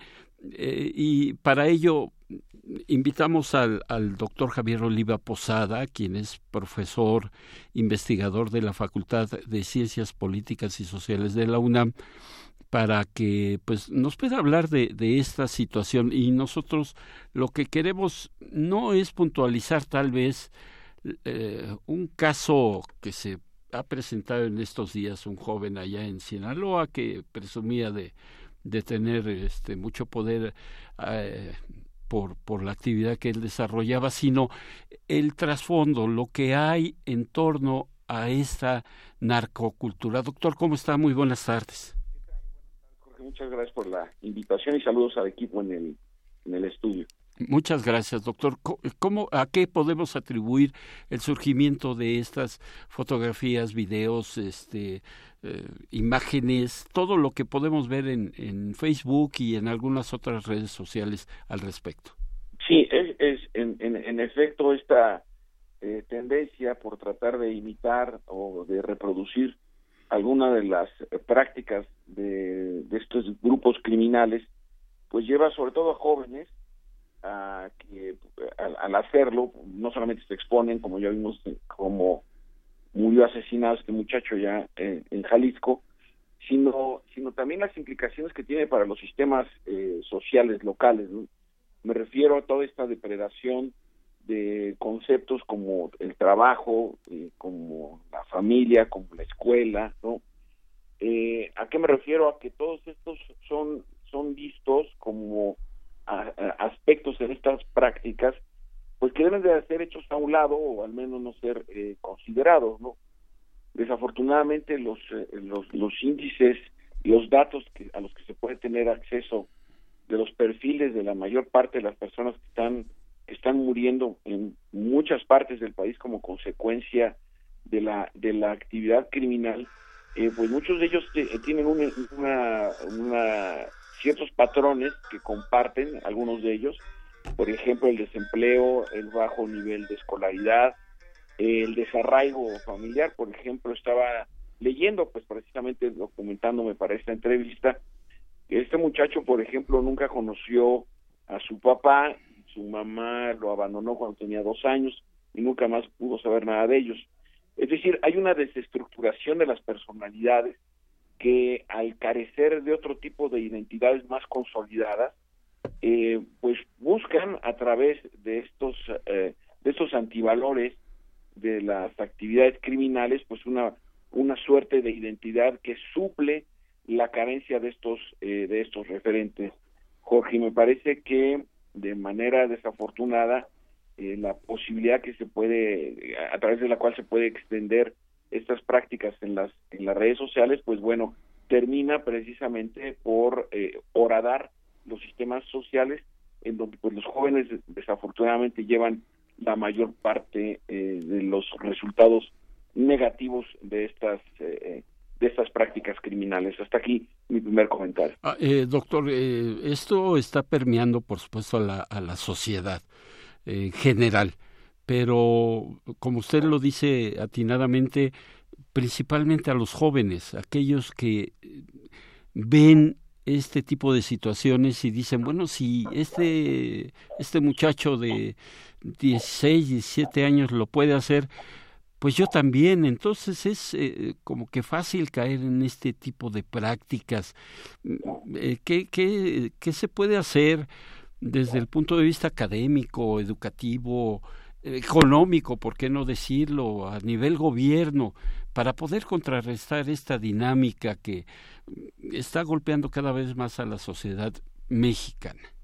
Sí, mira Jorge, aquí el punto es que hasta, digamos, en los últimos 20 años, eh, tanto los gobiernos, me refiero a los federales como los locales, y por supuesto también amplios sectores sociales, han optado por privilegiar precisamente estas prácticas, porque yo no, no encuentro ninguna estrategia en, los gobiernos, eh, por lo menos de Fox, Calderón y, Peña, en materia de, prevención. Es decir, simplemente para este año, el año fiscal que está terminando, eh, la, la, eh, uno de los programas más importantes fue un programa intersecretarial en el cual incluso tuve la oportunidad de participar que era el programa de prevención del delito y participación ciudadana, que da pie a la creación incluso de una subsecretaría en la Secretaría de Gobernación, ya no se le asignó ni un peso para este sexenio, es decir, desapareció el programa simplemente por astringencia presupuestal. Con esto quiero decir con toda claridad que no hay una política de prevención porque estamos enfocados como, como, como sociedad y como gobiernos estamos más enfocados a la corrección que a la prevención. Y entonces pues evidentemente los resultados los estamos teniendo a la vista. Probablemente eh, a unos días de que termine este año eh, será el más violento desde que se lleva la contabilidad de los índices delictivos. Entonces evidentemente lo que se estaba haciendo pues no se está haciendo bien evidentemente pero tampoco hay una articulación. Y al no haber esta propuesta o articulación interinstitucional, eh, sus efectos conforme van bajando en las distintas partes del país, en las comunidades, en, eh, pequeñas o medianas ciudades o zonas rurales, pues evidentemente si, si, en la Ciudad de México o en la de Guadalajara o en la de Tijuana no hay políticas de prevención definidas y continuadas, pues imaginemos cómo estará la situación en otras partes de, del país. Y el caso de, de este muchacho que tenía el moto del pirata de Culiacán, eh, en una situación muy triste, insisto, estuve leyendo la nota por distintos medios, al momento, por ejemplo, el Servicio Médico Forense eh, del Estado dice que nadie iba a reclamar el cuerpo y sin embargo el Instituto de Criminología dice que sí, que ya fueron por él, es decir, incluso la forma en la que terminan estos muchachos su existencia verdaderamente dolorosa, eh, eh, pues llega hasta como, como, cómo procesan su, su sepelio, una tía, quién lo va a reclamar, dónde lo va a entrar. Es verdaderamente dramático. Claro, estamos hablando de un solo caso. Desafortunadamente podríamos hablar de cientos, eh, de miles de casos de muchachos que llevan una vida muy desestructurada y en donde, insisto, las, las, las referencias para ser reclutados o atraídos por por los antivalores del crimen organizado, pues resultan ser pues víctimas propiciatorias muy muy muy fácilmente reclutables. Como también ha sucedido en, cuestiones muy diferentes Jorge si me extiendo un poco nada más quiero hacer el señalamiento eh, a, mis estudios que hago sobre los perfiles de los terroristas eh, pues mira, los que los, seis muchachos que, que eh, participaron en los atentados en Barcelona, pues todos, salvo dos, pasaban de los 18 años y bueno, fueron reclutados eh, mediante un trabajo persistente de, organizaciones criminales, terroristas, quiero decir. Entonces, la juventud, no solamente en el caso de México, sino en otras partes del mundo, al carecer de esta identidad, es de una identidad constructiva eh, y todo lo que tiene que ver con esta muy amplia palabra que es la cultura, pues al carecer de estos referentes, de estas identidades, pues, eh, insisto, eh, son fácilmente incorporados a actividades ilegales. Hasta aquí mi segundo comentario. doctor, esto es claro lo que usted nos acaba de decir. Es un problema añejo. En México nos dedicamos a castigar, no a prevenir. Se ve en los reclusorios eh, el nombre fastuoso de los reclusorios es eh, Centro de Readaptación Social. Sin embargo, eh, parece ser que son universidades del crimen, porque lo único que pasa en los reclusorios, al menos de la Ciudad de México y de muchas partes del país, es que ingresan ahí y como dice, como decían nuestros mayores, aprenden más mañas. Ah, Entonces, este, en lugar de educarles, ¿no? y de reintegrarles. Sí, así es, y, no solamente eh, el promedio de edad de quienes son eh, sentenciados y, o, que están a la espera de la sentencia, sino eh, también cómo operan las bandas criminales desde adentro de estos de estos supuestos centros de, de readaptación, que si ampliamos un poco esta oportunidad que me estás dando, Jorge, con nuestro auditorio Radio NAM, pues esto forma parte de una de las tres cosas que no hay en, en, la en la política de prevención del gobierno federal. Es decir, ¿qué sucede con los reclusorios, tanto los locales como, eh, como los federales? Y por el otro lado, pues también tenemos la inexistencia de, los, de las corporaciones eh, eh, policíacas. Entonces, ante este, ante este desajuste interinstitucional y la promoción que, se, que alcanzan sitios de Internet que se dedican a a pues a promover o a transmitir eh, eh, las actividades de los grupos eh, criminales pues resulta ser algo muy seductor para jóvenes que no alcanzan a terminar ni siquiera la secundaria como es el caso del muchacho que da origen a esta a esta entrevista. Y, e insisto no hay no hay una no hay forma que ellos se identifiquen con algo más constructivo no porque pues no lo tienen. Es decir, las identidades constructivas, eh, colaborativas, pues tienen que ver con compartir cierto tipo de expectativas, eh, compartir cierto tipo de valores, pero la fragmentación y la individualización que vive notablemente la, la, la, sociedad mexicana en este tema de, de, las actividades del crimen organizado y sus efectos antropológicos, pues evidentemente nos, nos deja en una situación de mucha desventaja, eh, no obstante que pueda haber esfuerzos eh, segmentados o aislados eh, social e institucionalmente hablando, pero no se tiene una, una eh, eh, coordinación. Y sí te hoy estamos analizando un caso de uno de los muchos, de miles que hay desafortunadamente por todo el país. Bien, ah, y doctor, esto me da pie a, estamos hablando de prevención y castigo. usted ya nos ha mencionado varios puntos importantísimos, pero justamente esta, y quiero no cambiar de tema, pero sí abordar otra arista, que es la ley, la polémica ley de seguridad interior. Eh, parece ser, y ya nos lo han demostrado algunos especialistas, que unos argumentan que, que, se hizo esta ley sobre las rodillas, que legislaron sobre las rodillas. Sin embargo, hay voces que dicen que hay que leerla bien para poder opinar y hacer una, eh, una declaración al respecto. En el caso de usted, doctor, eh, ¿cómo, ¿cómo vislumbra usted esta ley de seguridad interior? Bueno, yo de hecho eh, tuve la oportunidad de participar, Jorge, tanto en los foros que organizó la Cámara de Diputados como en el foro que se realizó el pasado 11 de diciembre en la Cámara de Senadores, que duró de las 10 de la mañana a las 5 de la tarde. Yo estuve activamente participando en el foro, fue transmitido en su totalidad eh, por el canal del Congreso. A mí me parece que es una ley que sí ayuda, sí coincido contigo que hay más prejuicio que análisis en muchas de las de las opiniones en torno a la utilidad de esta de esta ley. Eh, tengo tengo entendido que el día de hoy el presidente de la República la va a promulgar una vez que ya concluyó el largo proceso eh, legislativo. Entonces, sí creo, sí creo que, que es importante que nuestro auditorio sepa. A mí me parece que es una ley que sí va a tener utilidad, va, sí va a ser eh, un referente para poder, sobre todo, eh, eh pues responsabilizar a la, a la, a la autoridad civil respecto de sus faltas muy claras durante muchos años, en sus faltas en lo que se refiere a la a, la construcción de corporaciones eh, policíacas. Entonces, eh, me parece que ahí hay un, hay un avance importante.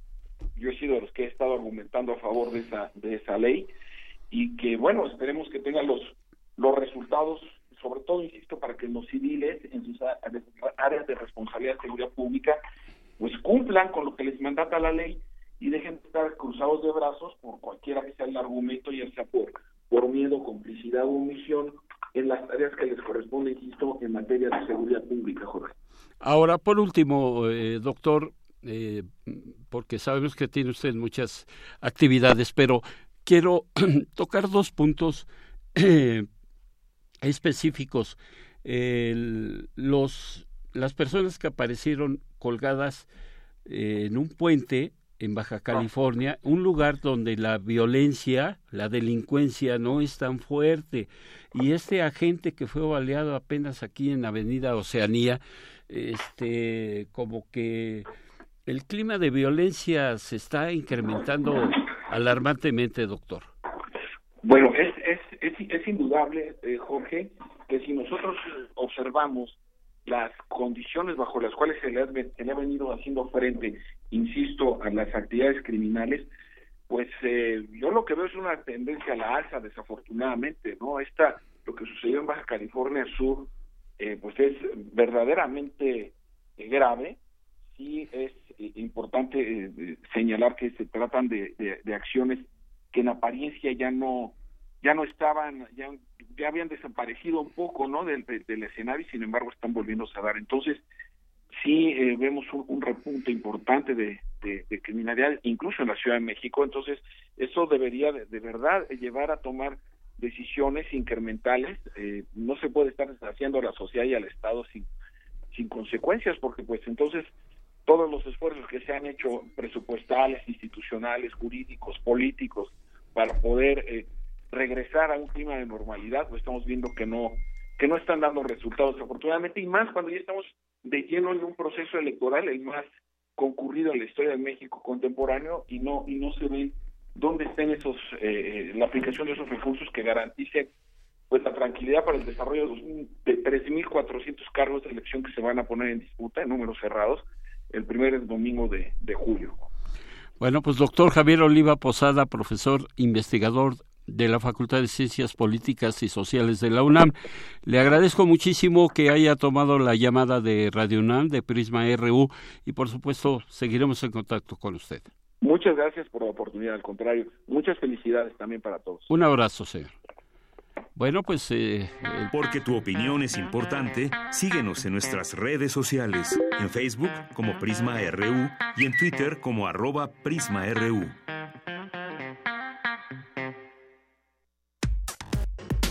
Relatamos al mundo. Relatamos al mundo. Queremos escuchar tu voz. Nuestro teléfono en cabina es 55 36 43 39. Bien, pues es, es jueves y es día de arriba los de abajo, Sidi Pérez y Dulce García, como cada semana, nos hablan sobre distintos temas, todos ellos muy interesantes, y hoy toca hablar sobre las familias diversas. Se trata de historia de familias que eh, rompen con estos esquemas tradicionales de lo que significa ser papá o mamá. Pero vamos a ver qué, qué fue lo que nos prepararon mis compañeras Dulce y Cindy. Mujer de la calle. Este programa. Difícil es caminar en un extraño lugar en donde el hambre se ve. Arriba los de abajo.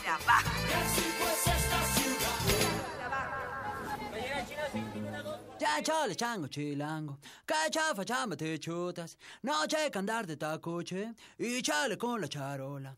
Tan choncho como... Muy buenas tardes al público de Prisma RU. Hoy en Arriba los de Abajo les traemos el tema de las familias diversas. Y es que Dulce nos han enseñado desde pequeños que la familia tradicional está conformada por el padre, la madre y los hijos, y que cualquier otro arreglo nos habla de familias incompletas o de incluso comportamientos anormales. Sin embargo, la manera en la que hoy día se forma una familia ha cambiado. No aceptar esos cambios indica que existen aún prejuicios que pareciera que obligan a pensar en lo que debería ser una familia y no lo que realmente son y han sido las familias mexicanas a lo largo del tiempo, porque nuestra raza no necesariamente tiene que ver con los lazos consanguíneos. ¿Qué te parece si iniciamos con la palabra de la semana, que es precisamente raza? Según la Real Academia Española, es la casta o calidad del origen o linaje aunque también es cada uno de los grupos en que se subdividen algunas especies biológicas y cuyos caracteres diferenciales se perpetúan por herencia. Pero nosotros también ocupamos este término, el término de raza, para designar a miembros de lo que consideramos nuestra familia.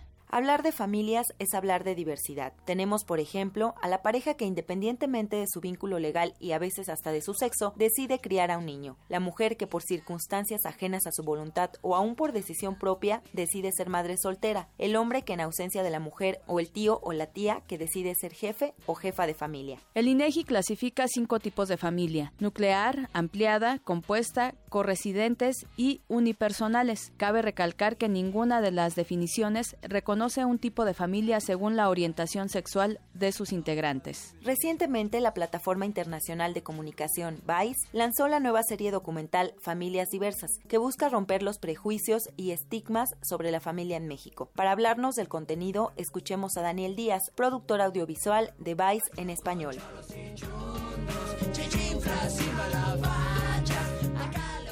siempre han existido eh, diferentes tipos de familias, siempre han vivido familias eh, no sanguíneas, familias no emparejadas por sexo, eh, siempre han existido familias de, gente que se une bajo preceptos de, cariño, de confianza, de amor, de eso siempre ha existido, ¿no? Si acaso lo que ha cambiado es que poco a poco los empezamos a aceptar dentro, dentro de una sociedad. Son tres episodios que son parte de una primera temporada. El, primero de ellos eh, se llama Mamá, Papá. Y, bueno, son tres historias diferentes que vienen de padres que están dentro de la comunidad LGBT y cómo funcionan sus familias, cuáles son los retos que tienen para, para sobrevivir eh, en un país como México. Eh, conocemos eh, el caso de Oyuki, que es una mujer trans y activista que ha adoptado a seis, a seis hijos. Conocemos el caso de José y Alejandro, pareja gay en Monterrey. Se han dedicado a trabajar eh, en crear un, pequeño cuento que quieren que la SEP meta dentro de sus textos de, primaria para abrir la idea desde niños de qué es una familia diversa, ¿no? El caso de Frida, una, pequeña niña que tiene por un lado eh, a, su madre que está casada con otra mujer y por otro lado tiene a su padre que está casado también por otra parte con otra mujer y cómo se han juntado ellos cuatro para, para poder eh, educarla. ese es el primer, primer capítulo.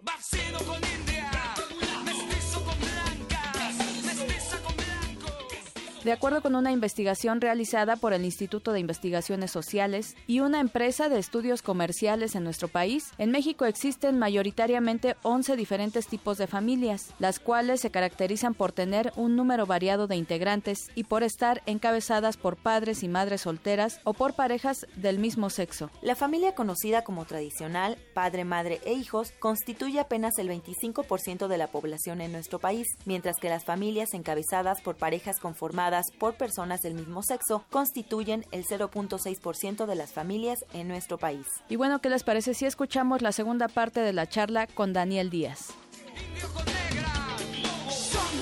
El segundo nos enfocamos mucho a cómo se manejan familias con niños, infantes, eh, adolescentes trans.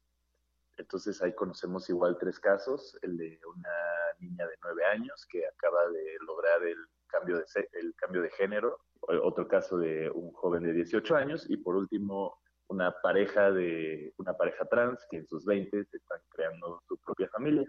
Y el tercer y último capítulo de esta temporada es sobre familias Vogue, eh, casas en donde se juntan comunidades mayoritariamente LGBT y que desde finales de los 70 se empezaron a juntar eh, con una idea eh, entre el baile y modelos de familia diferentes que se pudieran acoplar a tal vez como ellos no fueron aceptados dentro de sus familias sanguíneas. En México, 6 de cada 10 personas que pertenecen a la comunidad LGBT han sido de alguna manera eh, marginados eh, de sus familias, ¿no? Entonces, estos son casos de, de chavos que se están juntando para crear sus propias familias que no tienen que ver necesariamente con sangre o con sexualidad. En realidad lo que llegamos a ver son casas con familias como las que todos hemos tenido, con conflictos, sueños, eh, pues ellos están batallando contra mucha gente, contra un sistema político una vez más eh, ignorante, eh, un, sistema que a pesar de que no tengan leyes explícitas contra muchos de ellos, que les impide poder vivir como ciudadanos normales.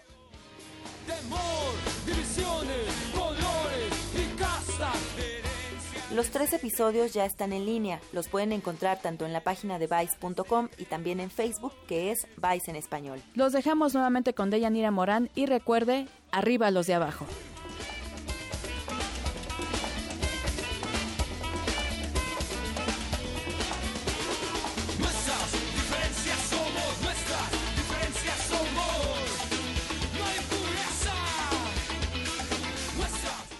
Bueno, nada más aclarar que este es un trabajo que preparan eh, mis compañeras, esto se hace previo al, al, programa en sí, y eh, pues le agradecen a Deyanira y por supuesto yo creo que también a mí, pero muy buen trabajo de mis compañeras respecto a estos matrimonios que les han llamado igualitarios, y que algunos candidatos a la presidencia de la República no se han pronunciado. Es un tema importante, es un tema interesante y también que puede dar muchos votos para aquellos que pretenden llegar a la silla del águila. Queremos escuchar tu voz. Nuestro teléfono en cabina es 55 36 43 39. Relatamos al mundo. Relatamos al mundo. Baúl de citas.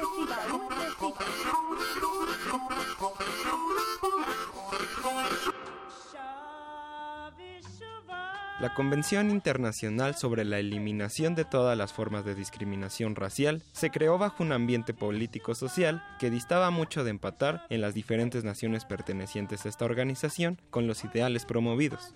El antecedente de esta convención se encuentra en la previa Declaración sobre la Eliminación de todas las formas de discriminación racial de 1963. Sin embargo, tanto la declaración como la convención se encontraban en un contexto en el que se vivía una situación racial muy lacerante. Los conflictos raciales se encuentran enraizados en el pasado humano, pero aquellos que se presentaron en el siglo XX, previos y durante la convención, eran visibles, como el discurso presente y diluido dentro de las prácticas imperialistas que favorecían a los blancos, también el propio avance japonés sobre Corea y China, o los genocidios alemanes en el sudoeste africano en las comunidades de Herero y Nakua. A estos también se le unía el genocidio armenio dentro del Imperio Otomano. Años más tarde, justo a la par de la creación de la ONU y cada una de sus agencias, problemas provenientes del siglo anterior estaban estallando. El movimiento por los derechos civiles de Estados Unidos había iniciado desde los años 50, pero en la década siguiente tomaría gran fuerza y personajes como Martin Luther King pelearían porque los afrodescendientes pudieran gozar de derechos fundamentales de la humanidad. Por otra parte, problemas de segregación racial se vivían cruentamente en Sudáfrica. Bajo el apartheid, las medidas políticas de racismo eran sostenidas por el gobierno sudafricano, y a pesar de haber sido condenado por las naciones pertenecientes a la ONU en 1952 y posteriormente en 1966, Sudáfrica se encontró dentro de los países firmantes de la Convención Internacional sobre la Eliminación de todas las formas de discriminación racial. Es así que la ONU adoptaría el 21 de diciembre de 1965 esta convención que cuatro años después entraría en vigor. Esta convención se considera actualmente uno de los principales tratados internacionales en materia de derechos humanos, al definir el concepto de discriminación racial y considerar que todo humano pertenece a una misma especie y desciende del mismo tronco, además de sostener que la división convencional de razas en la humanidad no implica ninguna jerarquía de ningún orden, y también declarar que no existe ninguna relación biológica en la valía cultural de cada pueblo. Prisma RU. Relatamos al mundo.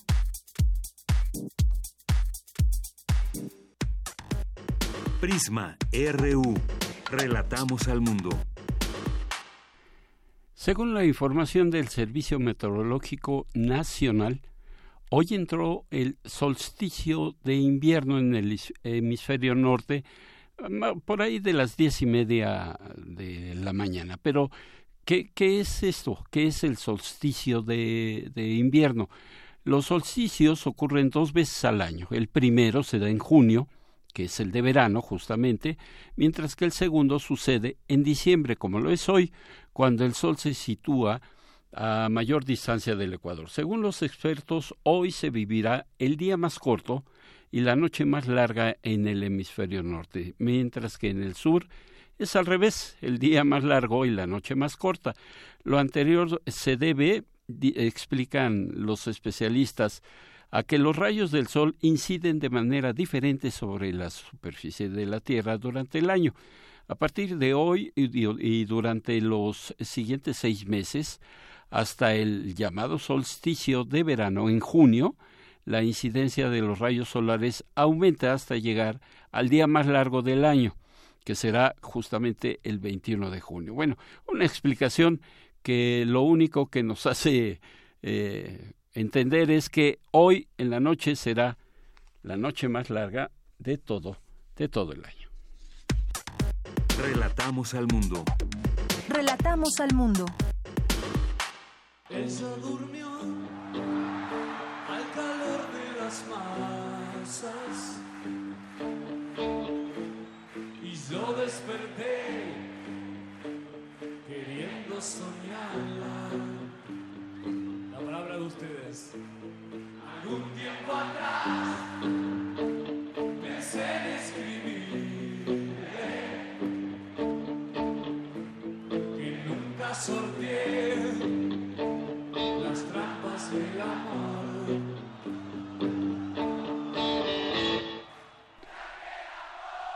Tal vez sea el último concierto, no lo sé si la grabación es así, Rodrigo, pero debe ser, ok, me dicen que sí. Es el último concierto que dio Soda Stereo, esta banda de rock argentina que se formó en, allá en la ciudad de Buenos Aires en 1982 por el desaparecido Gustavo Cerati, quien era el líder, la voz, la guitarra, el creativo, era la punta de lanza de este grupo que fue famoso y que hizo época entre los años 80 y 90. Fueron el primer grupo de habla hispana en conseguir un éxito masivo en Latinoamérica. Soda Stereo encabezó las listas de todos los tiempos en su nativa Argentina, pero en 1997 se disuelve por problemas personales y posteriormente también por este accidente cerebral que eh, tuvo eh, en cama pues durante mucho tiempo a Sherati y este último concierto a mediados de 2007 que se denominó en aquel entonces Me verás volver. Esta clásica de Soda Stereo otro poquito de ella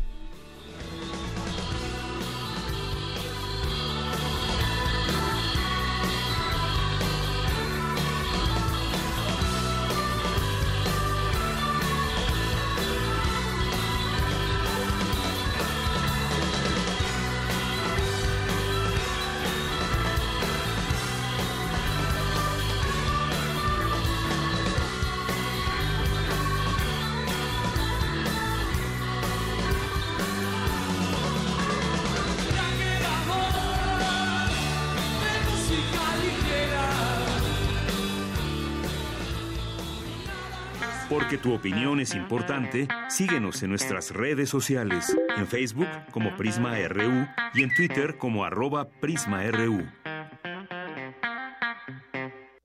Queremos escuchar tu voz. Nuestro teléfono en cabina es 55 36 43 39. Sin excusa. Sin excusa. Bueno, ya está aquí en el estudio nuestro coordinador de difusión cultural de Radio UNAM, Carlos eh, Narro, quien nos hablará de, de distintos temas. Eh, previo a, entrar al aire, eh, platicaba yo con Carlos, oye, ¿y hoy de qué nos vas a hablar? Me dice, vamos a platicar de muchos temas. ¿Con cuál empezamos, Carlos? Bueno, empezamos con, con este, con corregir. No se va a enojar el jefe de mi jefe. Coordinador de difusión cultural es Jorge Volpi. Sí, ¿no? sí, O sea, sí. yo soy el subdirector de extensión cultural de Radio UNAM. Bien, bien, bien. Pero bien. fundamentalmente soy un profesor universitario, ¿no? Mi, lo vida en los últimos 40 años ha estado siempre alrededor de la docencia. Me parece bien. Y de la docencia del cine, básicamente. ¿no? Aunque en el cine he recorrido todos los, las- lo- los papeles, todas las posiciones. Sí, he estado en, en la producción, como en la distribución, como en la exhibición, en esa parte económica, y he estado en la docencia, y he estado en la investigación, y he estado en todas partes. Pero básicamente soy un profesor, y es como prefiero ser presentado. Pero, eh, ¿de qué vamos a platicar? Pues no sé, vamos a platicar de cine. Y vamos a platicar de cine porque es a lo que corresponde este programa. Y cuando piensa uno en las fechas, pues hay varia- varias maneras de, de poder pensar el, este, el cine. Hay un cine específico, casi un género, digamos, en torno a las festividades navideñas. Sí, es una larga tradición. El cine sobre la Navidad ha existido desde mucho antes que Santa Claus, vamos, ¿no? Cierto. Porque Santa Claus es una figura que, este, que nace por ahí de los años 30, hacia finales de los 30, y que para ese entonces una buena parte de las cosas más importantes del cine ya habían ocurrido.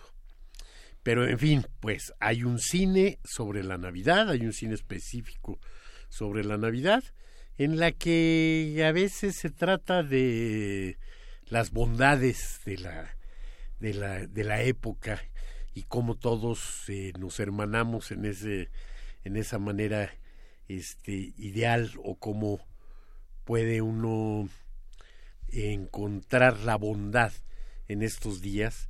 Y ahí yo creo que inevitablemente hay que pensar en la que quizás sea el gran clásico de este tipo de cine, que es Qué bonito es vivir, de George Cukor, una comedia norteamericana en la que un buen hombre, eh, y como siempre, y eso sí no creo que es este que es eh, absoluta ficción, un buen hombre está a punto de ser arruinado por el banco. Y si no paga va a perder y van a pasar cosas terribles en su familia, pero es un hombre que se ha dedicado a hacer el bien.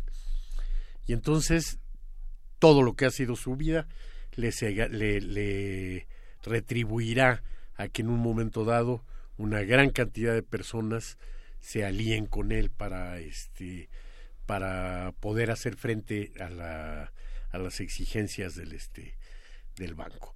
Una gran película, una extraordinaria película. Pero también sobre Navidad hay muchas películas en las que la figura de que viene de la literatura de Charles Dickens, de los cuentos de Navidad, del señor Scrooge y de todos aquellos a quienes nos cae un poco gorda la Navidad. y bueno, pues me, me pongo en este en este grupo, el Grinch, El y, Grinch. pues, este, y algunas otras películas, ¿no? Eh, o algunas otras que son planeadas exclusivamente para explotarse durante estas fechas, ¿no? Pienso de pronto en una de Schwarzenegger, El regalo prometido, ¿no? Un padre de familia que no eh, que por andar muy ocupado en sus eh, labores, en su trabajo, y como siempre descuida un poco a la familia, no ha comprado el regalo de el hijo y como es el regalo de moda, el regalo más este esperado, eh, a la hora que llega a las tiendas se encuentra con que ya no hay. Y pasa mil peripecias para conseguir. Hasta este, disfrazarse el del regalo. héroe se hace. ¿no? Hasta eso, ¿sí? Hasta disfrazarse de ese, eh, de ese muñeco de acción que tanto deseaba su hijo. Al final el resultado es este muy positivo como casi siempre en todas estas películas. Incluso en las películas de los que repelan contra la Navidad, el final casi siempre es este muy positivo.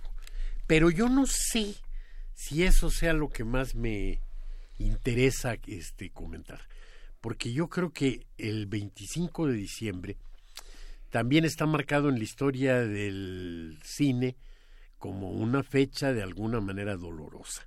Este 25 de diciembre se van a cumplir 40 años del fallecimiento de Charles Chaplin. Uno de los grandes, grandes, grandes, enormes este, titanes de la historia del cine.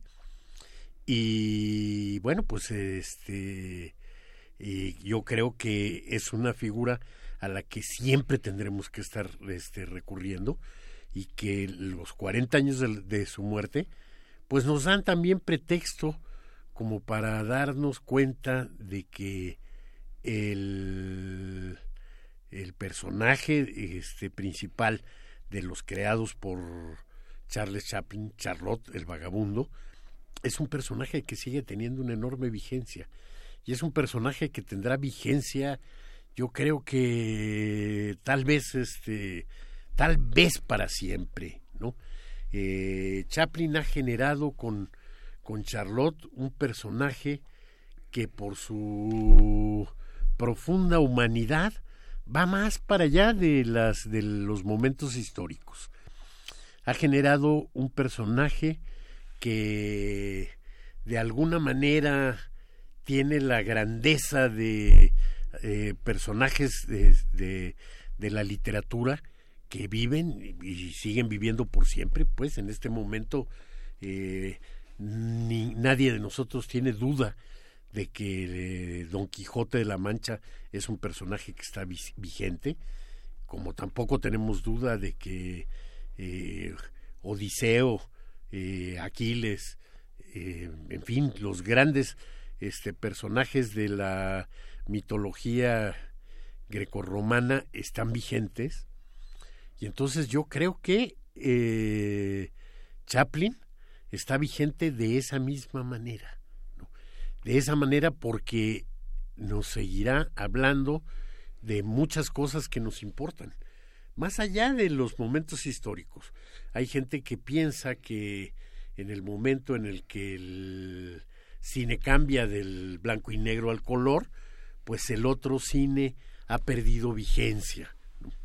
O que en el momento en el que los grandes efectos especiales, ahora transformados ya por la posibilidad de manipular el, el pixel, la parte más diminuta del cuadro digital, que permite entonces hacer verdaderas este, maravillas, deja por detrás a toda aquella, aquella otra cinematografía.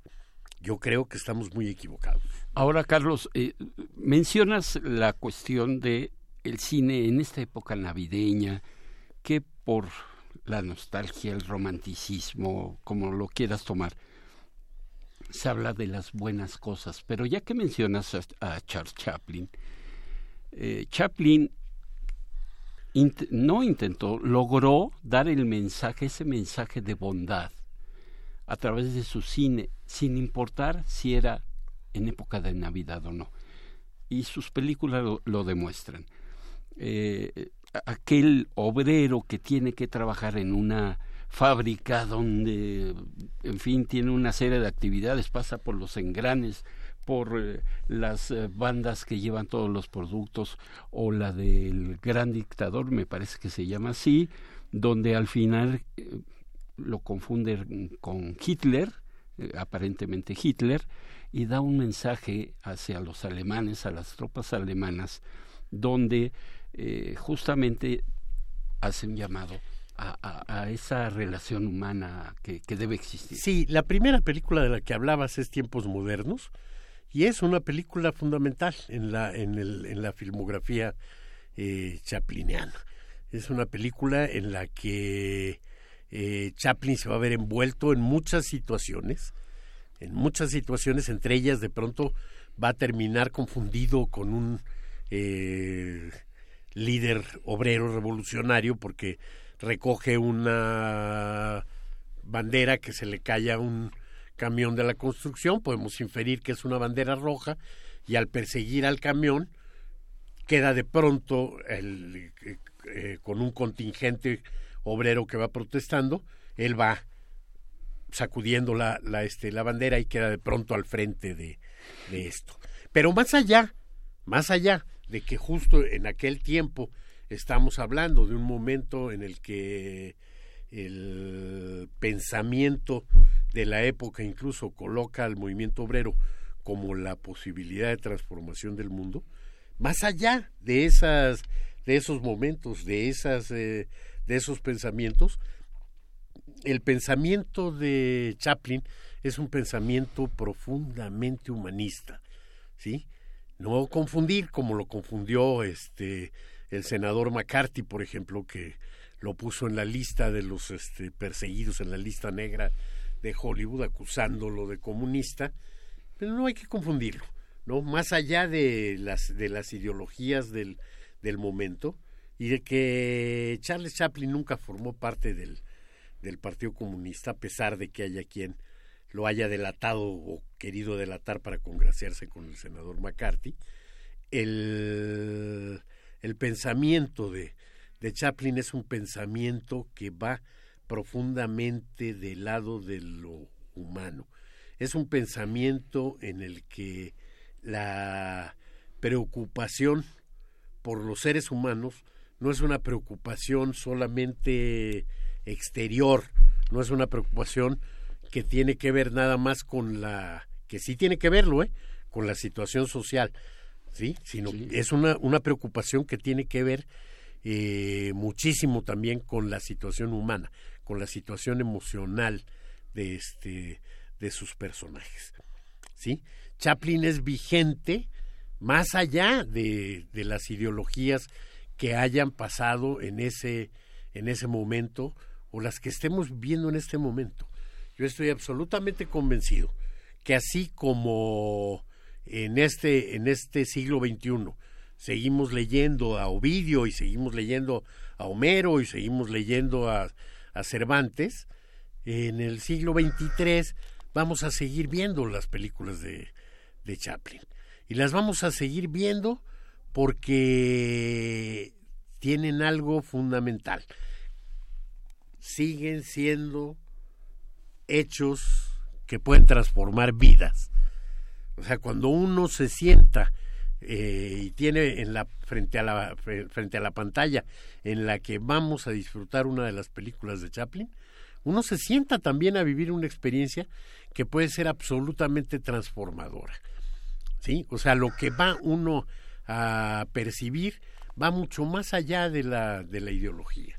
Es algo que es profundamente humano y como decías, así como el mensaje del, este, del peluquero judío que por toda una por todo un enredo está en ese momento sustituyendo al dictador de apariencia demasiado cercana a Hitler y de nombre pues, también cercano Himmler, ¿no? Este para dirigir un mensaje de eh, profundo entendimiento y cercanía y amor entre los seres humanos, así es lo que vamos a encontrar en el cine de Chaplin. Y justamente es eh, lo que lo que estamos hablando, Carlos, es la eh, que este cine que hizo él y que han hecho muchos otros cineastas es el, la situación social, que hay que diferenciarlo de la situación ideológica.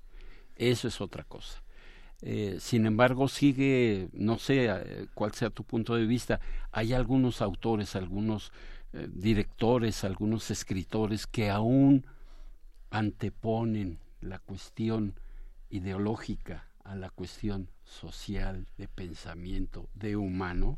Por supuesto que los hay y por supuesto que por eso mismo son transitorios. Pero también déjame decirte y lamento este hacerlo, pero no concuerdo contigo. Chaplin es único, ¿no? O sea, cuando de pronto dices es uno de tantos directores que han no, no, ojo, ojo. Yo creo que ahora sí este como Chaplin no hay dos. Como no hay dos Bergman, como no hay dos este Buñueles y como no hay dos Tarkovskis, ¿no?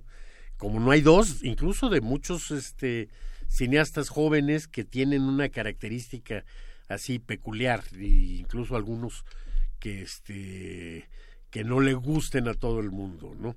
O sea, no hay dos Tim Burton. O sea, cuando uno está enfrente de una película de Chaplin, inevitablemente sabe que es de Chaplin y la puede distinguir de todos los grandes que hubo grandes en la en la época. Uno distingue a Chaplin de Buster Keaton y de Harold Lloyd y de todos los otros este, grandes comediantes de ese momento y uno no deja de percibir que independientemente que de lo otro estemos hablando de buenas películas, hay una grandeza en el, en el cine de Chaplin que lo pone pero por encima y lo pone este diferenciado de todos los, demás. Entonces, es un caso único e irrepetible, pues, ¿no? O sea, no podemos esperar tener un Chaplin del este del siglo XXI, podremos tener unos, un gran comediante, ¿sí? Pero ya nunca más podremos tener un, este, un Chaplin. Chaplin surge en una época en la que se está configurando el lenguaje cinematográfico y las aportaciones de él a esa construcción del lenguaje cinematográfico, la capacidad eh, física, por una parte, porque su cuerpo es el instrumento de la mayor parte de, de, su, este, de su humor, pero la capacidad cinematográfica para la generación de la metáfora visual, como una de las eh, eh, cosas más importantes de su, de su estilo, y como algo que necesariamente tenía que surgir antes del cine sonoro. Por lo tanto, no va a haber otro Chaplin. No lo hubo, no lo habrá. Y bueno, pues vamos el, el lunes estaremos cumpliendo 40 años sin Charles Chaplin, aunque estaremos cumpliendo, yo creo que ya más de 80 años sin, sin Charlotte. Aunque el personaje del peluquero este, en El Gran Dictador, del que hablábamos, pues es un personaje que es casi idéntico al vagabundo. Muy Pero es un peluquero. De acuerdo. Carlos, te agradezco mucho, siempre un placer y enseñanza el estar contigo, acompañarte y platicar contigo. Hombre, muchas gracias. Estamos en contacto. Seguimos en contacto. Nos escuchamos el día de mañana. Gracias.